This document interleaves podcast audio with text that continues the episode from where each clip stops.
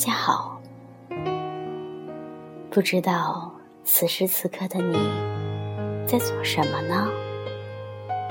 是否已经进入甜甜的梦乡，又或者躺在温暖的被窝，准备美美的睡上一觉了呢？在这个朦胧的宁静的夜晚，要和大家一起来分享一篇文章，名字叫做《每个人都要做自己的诗人》。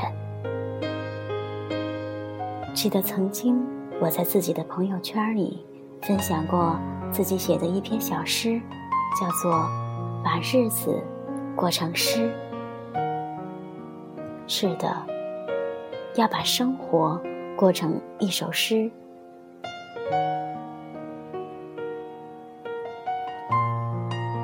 那么，怎样把日子过成一首诗呢？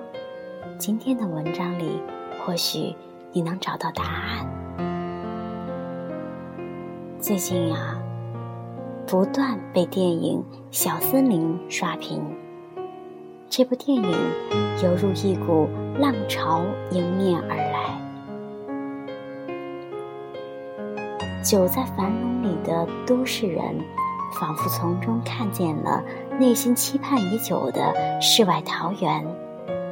虽身不能至，心却无限向往。影片中，为了逃离城市的喧嚣与浮躁，女主角世子。回到了故乡小森，过上了日出而作、日落而息的田园生活。劳作是件很浪漫的事，世子每天都会自己种植、收割，会根据时节和心情做出各种美食，会烘焙面包、冰镇米酒。做核桃饭，在某个夏夜，靠坐在地板上，靠着身后的一盏灯，安静的读书，又或者关掉灯，看飞舞的萤火虫。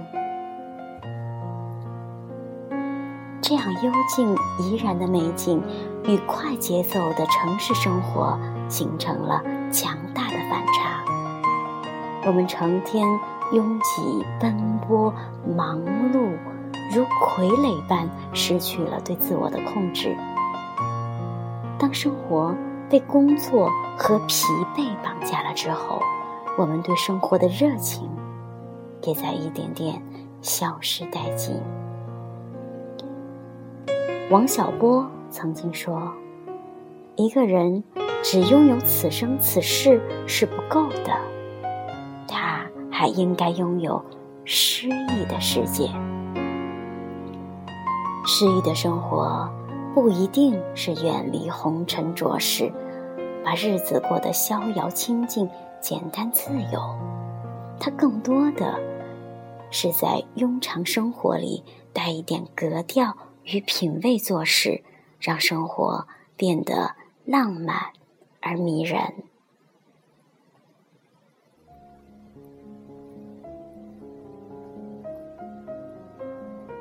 诗意的生活，是清晨起床，推窗沐风，喝茶，写字，吃饭，在餐桌上摆上一束鲜花。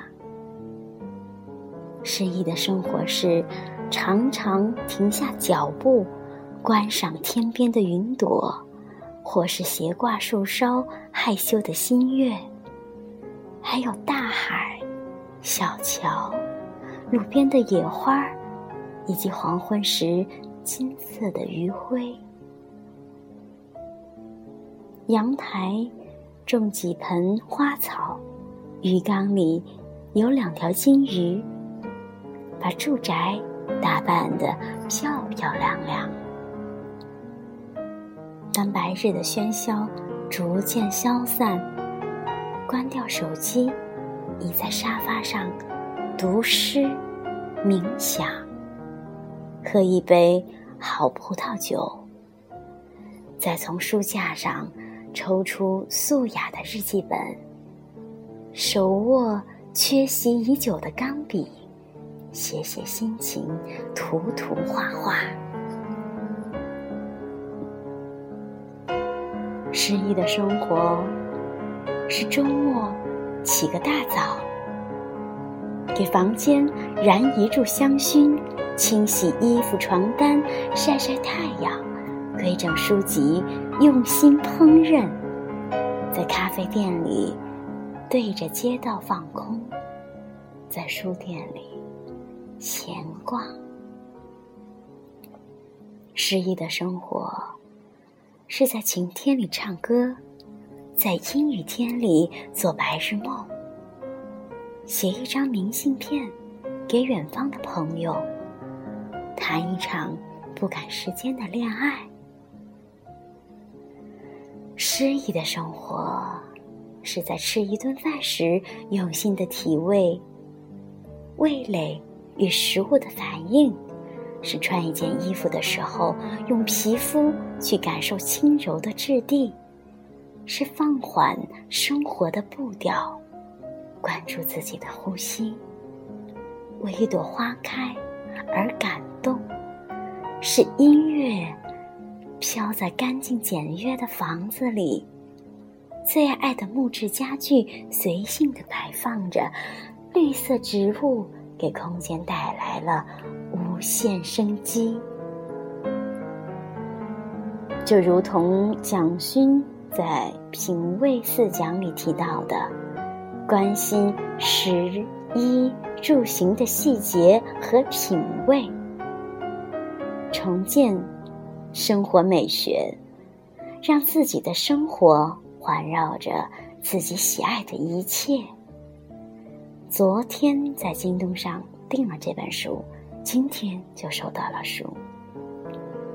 一直都非常喜欢蒋勋的文字，因为他有一种安静而细致的力量。当物欲膨胀的当下，愿我们。能像他一样的时刻对生活保有着真诚与热忱，一起去发现与创造无用之美，努力的把生活过成一首诗。